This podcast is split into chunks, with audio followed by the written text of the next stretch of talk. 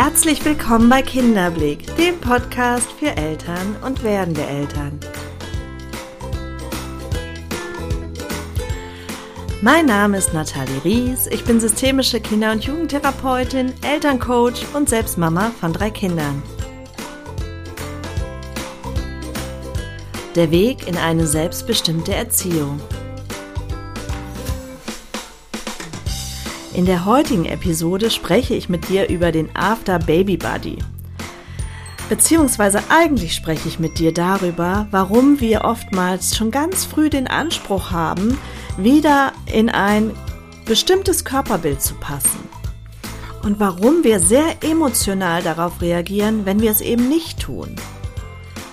Wir sprechen über den Teufelskreis, in dem wir uns oftmals bewegen und ich erzähle dir auch meine persönliche Geschichte an dieser Stelle.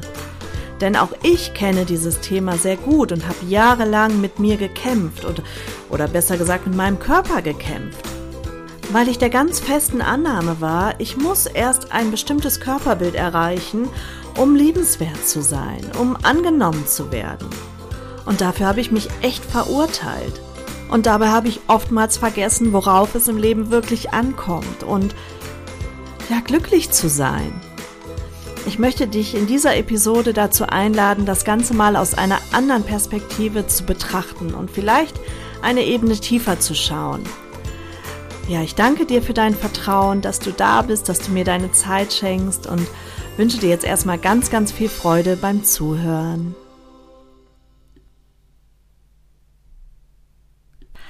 Hallöchen, ihr Lieben. Es ist Freitag. Das heißt für mich Podcast-Tag und für dich hoffentlich gleich Wochenende. Ja, ich wünsche mir für dich, dass es dir gut geht gerade, dass du glücklich bist, dass du in innerer Balance stehst, dass du zufrieden bist, dass du nicht nach morgen strebst und nicht nach übermorgen und nach dem Urlaub und was noch alles kommen mag, sondern im Hier und Jetzt gerade zufrieden bist, angekommen bist. Und ich mache ja diesen Podcast vor allen Dingen auch, um dich dabei zu unterstützen, mehr im Hier und Jetzt anzukommen, mehr dein Familiensein zu genießen, mehr in die Selbstbestimmtheit zu kommen. Und ja, das äh, wünsche ich mir einfach heute für dich und ich sende diese Energien raus und hoffe, dass sie bei dir ankommen.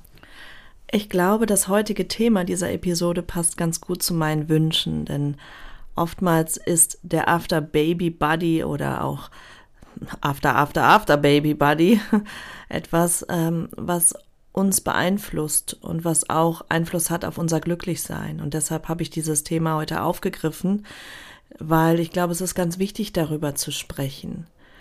Denn was ich so erlebe, sind Mütter, die da an der Stelle einen ganz, ganz hohen Anspruch an sich haben und sich vor allen Dingen sehr viel Druck machen. Und ich kann auch sagen, dass mir das Thema persönlich sehr vertraut ist. Also ich kann mich da keinesfalls von frei machen. Als ich Mama geworden bin, ich war sehr jung Mama mit Anfang 20, da war das durchaus ein Thema. Und wenn ich ganz ehrlich zu mir bin, ähm, war es auch schon vorher ein Thema. Und im Grunde noch viele, viele Jahre danach ein großes Thema. Denn tief in mir war so der Glaubenssatz verankert, ich muss einem bestimmten Körperbild entsprechen, um liebenswert zu sein. Ich muss schlank sein, durchtrainiert sein, um ja von anderen Anerkennung zu bekommen. Und das war tief in mir verankert, aber das war mir natürlich nicht bewusst.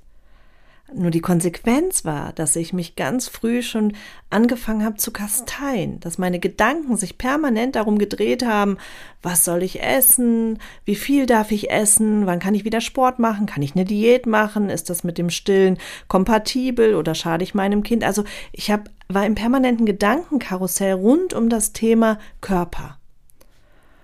Und rückblickend finde ich das wahnsinnig traurig, dass ich meinen Körper so verurteilt habe an der Stelle, dass ich ihn so so wenig eigentlich geschätzt habe, so wenig gedankt habe für das, was er geleistet hat, sondern total in diesem Perfektionswahn gefangen war.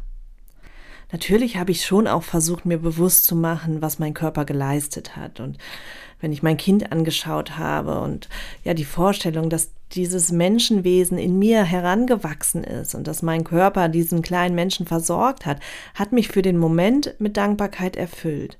Aber es war einfach ganz schnell wieder passé. und ich war wieder im Kampfmodus. Rückblickend betrachtet habe ich fast mein ganzes Leben lang meinen Körper bekämpft, weil ich habe ihn eigentlich permanent verurteilt, egal wie schlank ich war. Heute weiß ich, dass die Ursache ganz woanders liegt, aber das war mir damals nicht bewusst und das war mir auch nach den Schwangerschaften nicht bewusst. Im Gegenteil, dadurch, dass der Körper sich verändert hat, dass ich ein paar Kilo mehr auf der Waage hatte, dass mein Bauch natürlich nicht mehr so straff war wie vorher, dass meine Brüste gelitten haben durchs Stillen. All das, ähm, ja, habe ich gesehen und da habe ich unheimlich meinen Fokus drauf gelegt. Anstatt zu sehen, was er alles leistet, habe ich nur gesehen, was, ja, was nicht mehr in Ordnung ist, was nicht schön genug ist, was nicht perfekt genug ist. Und die Konsequenz daraus war, dass ich mich nicht gut gefühlt habe, dass ich traurig war, dass ich manchmal auch wütend war auf meinen Körper, dass ich ja ihn mit Vorwürfen überhäuft habe, dass ich anders sein wollte und mich so nicht annehmen konnte. Ich weiß noch, wie erleichtert ich war, als ich irgendwann mal beim Arzt saß vor vielen Jahren und die Diagnose Hashimoto bekommen habe. Also eine Autoimmunerkrankung, da greift der Körper die Schilddrüse an und die Schilddrüse ja löst sich auf, ähm, wird beschädigt und das sorgt dafür, dass man in einer Unterfunktion ist. In dem Moment, anstatt erschrocken darüber zu sein, dass ich jetzt eine Diagnose habe, war ich froh, war ich erleichtert. Einerseits natürlich, weil ich, weil mit dem Ganzen auch irgendwo Symptome einhergingen und ich hatte die Hoffnung, dass die dann sich dadurch auflösen. Aber der Hauptgrund war, dass ich mir erhofft habe, wenn ich jetzt Hormone nehme, dass dann mein selbsternanntes Figurproblem ja Vergangenheit ist. Und ich dann wieder glücklich sein kann. Dem war natürlich nicht so, denn sowohl figurmäßig hat sich nicht viel getan durch die Hormone ähm, und natürlich, und das ist der ausschlaggebende Grund, hat sich meine Psyche, mein Mindset ja nicht verändert. Also habe ich weitergekämpft, Diäten gemacht, viel Sport gemacht, hier mal fünf Kilo abgenommen, da mal sieben Kilo wieder zugenommen, dann acht Kilo wieder abgenommen und ihr kennt das. Die meisten werden das kennen, diesen Ping-Pong. Und egal, ob ich jetzt schlanker war oder etwas kräftiger war, es war, ich war eigentlich nie glücklich und nie zufrieden. Weil selbst als ich schlanker war und vollkommen im gesunden BMI war, habe ich immer noch gedacht, ich habe zu viel und müsste da noch mal abnehmen und da noch mehr Sport machen. Ein Glück habe ich irgendwann angefangen, auch die Stimme in mir wahrzunehmen, die das Ganze hinterfragt hat, die gefragt hat, Nathalie, was machst du hier eigentlich? Warum machst du deine Wertigkeit abhängig von einem Körperbild? Warum glaubst du eigentlich, dass du nur liebenswert bist, wenn du so oder so aussiehst. Und dann habe ich mich auch hier auf Spurensuche gemacht. Ich habe geschaut, woher kommen diese Gedanken? Was habe ich eigentlich für Glaubenssätze in mir? Und dann ist mir auch bewusst geworden, dass das Thema Körper bei uns zu Hause immer präsent war, dass meine Mutter schon immer von ihrem Körper gesprochen hat, immer unzufrieden war, mein Bruder unzufrieden war, dass das Essen immer in irgendeiner Form thematisiert wurde. Dann so typische Sätze wie, wenn du den Teller nicht auf isst, dann gibt es morgen kein schönes Wetter oder ess nicht so viel, sonst wirst du dick. All sowas habe ich als Kind tagtäglich miterlebt. Und das sind Glaubenssätze, die sich in mir verankert haben. Nur was passiert durch genau diese Glaubenssätze? Wir verlieren die Intuition, wir verlieren die, die Verbindung zum eigenen Körper und fangen an, unser Essverhalten über den Verstand zu kontrollieren. Anstatt ganz auf das Gefühl zu vertrauen, habe ich Hunger, habe ich keinen Hunger. Und ein Kind hat in der Regel ein sehr, sehr natürliches Verhältnis zum Essen. Nur wenn Erwachsene anfangen, ja, Glaubenssätze eben bei den Kindern zu implementieren, wenn Erwachsene anfangen, das Essen permanent zu kommentieren, wenn Erwachsene anfangen, zu sehr zu kontrollieren, wie das Kind ist, dann verlieren die Kinder die Verbindung zu der eigenen Intuition. Und ich spreche jetzt nicht von Süßigkeiten, das ist klar, dass Eltern da steuern. Nur ich erlebe ganz viele Eltern, die unheimlich angstbehaftet an das Thema Essen rangehen. Aber da kann ich noch mal eine gesonderte Episode zu aufnehmen, weil ich glaube, da gibt's viel zu, zu sagen und das bewegt tatsächlich viele Eltern. Mir ist nur wichtig, ein Bewusstsein dafür zu schaffen, wo meistens der Ursprung liegt, ähm, warum wir überhaupt irgendwann angefangen haben, Essen zum Thema zu machen. Denn Essen an sich ist ja eigentlich ein ganz natürlicher Prozess, der im besten Fall mit Freude und Genuss vollzogen werden sollte. Nur dass wir einfach permanent unseren Kopf darüber machen und eben die genau diese Verbindung verloren haben. Und ich glaube auch, dass ein gesunder Körper, eine gesunde Verbindung zum eigenen Körper, ähm, dass wir genau spüren, was der Körper braucht. Dass der Körper ein geniales Wunderwerk ist, weil er uns genau mitteilt, wenn wir gut hinhören, was ihm fehlt und welche Lebensmittel wir gerade brauchen, damit er gut arbeiten kann für uns. Nur all dieser Diätwahn, die Disziplin einerseits, die Verurteilung, wenn uns die Disziplin ausbleibt, wenn es wieder nicht gelingt, das umzusetzen, was wir uns vorgenommen haben. All das sorgt dafür, dass die Verbindung verloren geht. Und wir fangen an, Essen über den Verstand zu kontrollieren und nicht mehr diesem natürlichen Prozess zu vertrauen. Und irgendwann hängen wir dann in so einem Teufelskreis fest, denn Essen gewinnt natürlich an Reiz, wenn es etwas ist, was einfach nicht selbstverständlich zur Verfügung steht. Und es bekommt einen ganz anderen Stellenwert in unserem Leben. Und andererseits, wenn es uns dann nicht gelingt, eben die Disziplin aufzubringen, wenn wir nicht so essen, wie wir es uns vorgenommen haben, dann ähm, verurteilen wir uns dafür. Das sorgt da wiederum dafür, dass wir uns schlecht fühlen und Essen ist oftmals ja etwas, was uns in irgendeiner Form Trost spendet, weil Glückshormone ausgeschüttet werden. Also kann Essen auch oftmals ja als eine Art Schutzstrategie angewandt werden, denn wenn ich esse, fühle ich mich besser und schaffe sozusagen ein Gegengewicht zu meinem Unglücklichsein. Nur nach dem Essen verstärkt es sich meist wieder, weil wir uns dann wieder noch schlechter fühlen, weil wir ja gegessen haben. Also ihr merkt, das ist ein riesiger Teufelskreis. Und wenn wir es nicht schaffen, dahinter zu blicken, wofür esse ich überhaupt? Was ist eigentlich dahinter? Wo fühle ich mich eigentlich nicht angenommen? Weil diese Wunde sitzt an ganz anderer Stelle und viel tiefer. Und im Grunde ist es egal, ob ich mich zu dick, zu dünn oder unförmig fühle.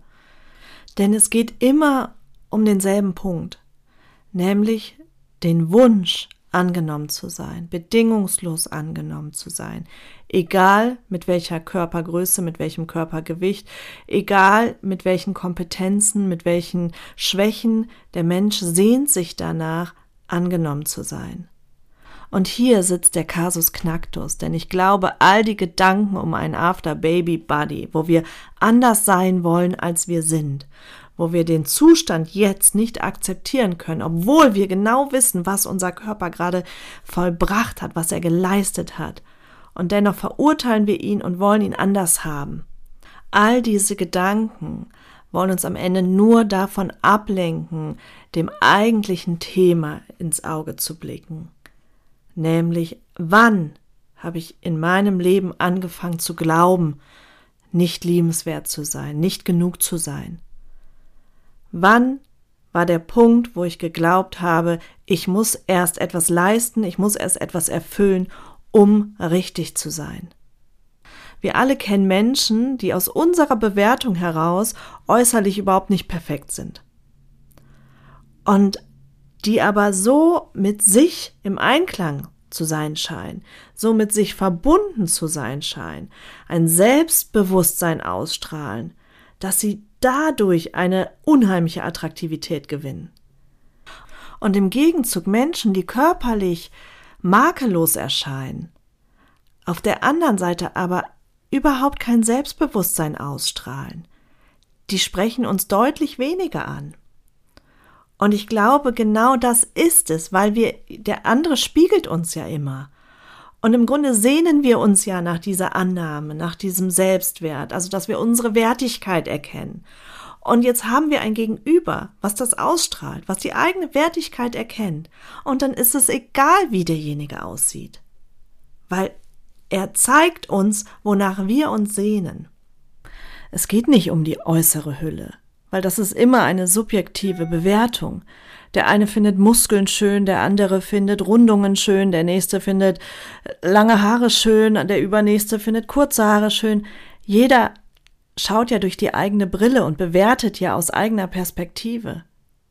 Natürlich werden wir alle beeinflusst durch die sozialen Medien. Da dürfen wir uns nichts vormachen und ich sehe das auch an der Stelle sehr, sehr gefährlich an, gerade für junge Mädels. Und natürlich kann es Druck machen, wenn man beispielsweise prominente Frauen sieht, die drei Wochen nach der Geburt wieder gärtenschlank ihre Unterwäsche präsentieren. Aber nur dann, wenn wir unbewusst sind, wenn wir vergleichen und glauben, erst etwas sein zu müssen, um richtig zu sein dann triggert es was in uns und nicht, wenn wir uns bedingungslos lieben und annehmen, so wie wir sind.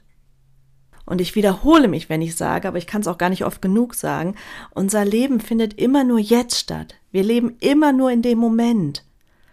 Und sobald wir glauben, erst etwas sein zu müssen, um richtig leben zu können, erst dann ist unser Leben lebenswert, erst dann bin ich liebenswert, dann verpassen wir unser Leben und vor allen Dingen verpassen wir glücklich zu sein. Und genau aus diesem Grund ist es so wichtig hinzuschauen.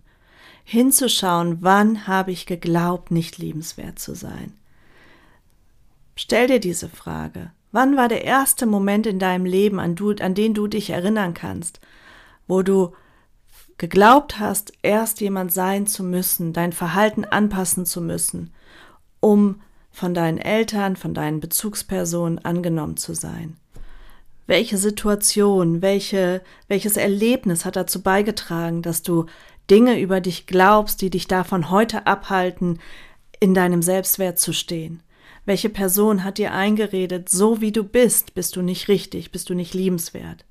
Und hier geht es nicht um Verurteilung. Wenn du meinen Podcast kennst, dann weißt du, dass es bei mir nie um Verurteilung geht, weil auch diese Person ist irgendwann genau so geformt worden. Auch sie hat irgendwann mal Dinge über sich abgespeichert und angefangen zu glauben, erst wer sein zu müssen, um richtig zu sein. Jeder macht es zu dem Zeitpunkt so gut, wie er kann. Nur, das heißt nicht, dass du in diesem Fahrwasser bleiben musst, sondern du hast die Kraft, etwas zu verändern. Du hast die Kraft, eine Entscheidung zu treffen, und zwar für dich, für deinen Körper, für deine Gesundheit, aber auch für deine Kinder, weil was wünschst du dir für deine Kinder? Was für ein Körperbild sollen sie einmal haben? Mit welchem Selbstwert sollen sie einmal dastehen?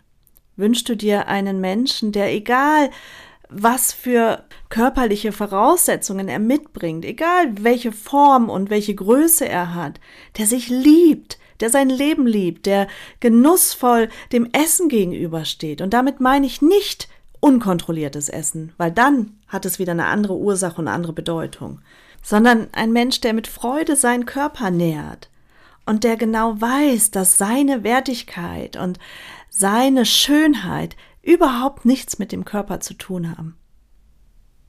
Ich glaube, das wünschen wir uns alle für unsere Kinder. Nur wir sind die Vorbilder und sie werden durch uns lernen, sie werden durch uns ihr Körperbild formen. Und deshalb sollten wir an der Stelle sehr bewusst damit umgehen. Und wenn wir schon anfangen, nach der Schwangerschaft uns zu verurteilen, ein Körper, der gerade ein Wunder vollbracht hat, der dir gerade das größte Glück deines Lebens wahrscheinlich gebracht hat, und den verurteilen wir, weil er nicht nach kurzer Zeit die Form hat, die wir uns gerade wünschen. Das ist nicht fair und dennoch kannst du nichts dafür, es ist keine Verurteilung an dich, aber eine Aufforderung, vielleicht mal hinzuschauen und sich ein Bewusstsein dafür zu schaffen, warum denke ich eigentlich so? Warum glaube ich diese Dinge? Ihr merkt, im Grunde ist es egal, durch welche Tür ich gehe, ob ich die Tür der Wut wähle, weil ich mein Kind anschreie, ob ich die Tür der Ablehnung wähle, weil ich meinen Körper nicht annehmen kann, ob ich die Tür der Verurteilung wähle, weil ich an Vorwürfen festhalte. Es ist im Grunde egal, welche Tür ich wähle. Denn am Ende fallen wir immer auf das zurück, was eigentlich angeschaut werden will nämlich die eigenen Themen, die eigenen Verletzungen, die eigenen Wunden, die endlich geheilt werden wollen, das innere Kind, was endlich in den Arm genommen werden möchte.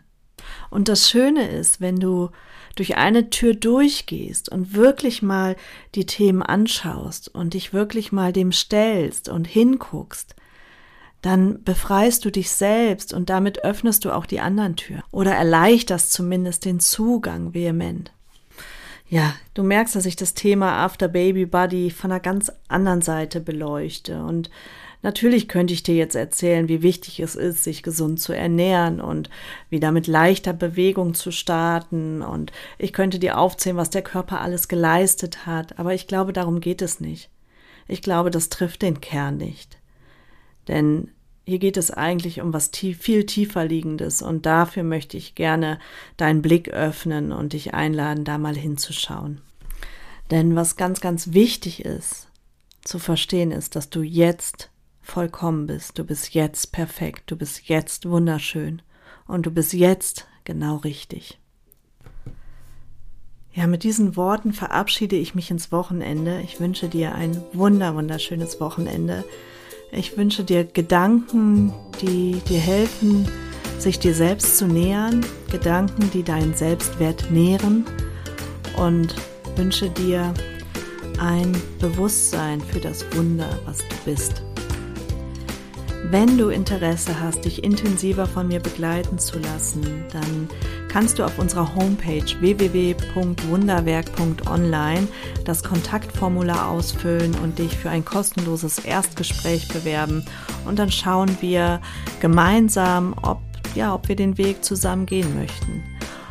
Und für alle Eltern, die Kinder in der Trotzphase haben, in der Autonomiephase, also zwischen anderthalb und drei Jahren, Nächste Woche Dienstag am 29. findet der Vortrag mit mir Wut und Trotz verstehen lernen online statt. Und vielleicht hast du Interesse, noch mehr über diese spannende und ja sehr sensible Phase zu erfahren und dein Kind noch besser verstehen zu lernen. Dann kannst du auf unserer Homepage www.kinderblick.info auch hier das Kontaktformular ausfüllen und ja, ich würde mich freuen, wenn du dabei bist. So, und jetzt alles Liebe für dich und bis nächste Woche, deine Nathalie.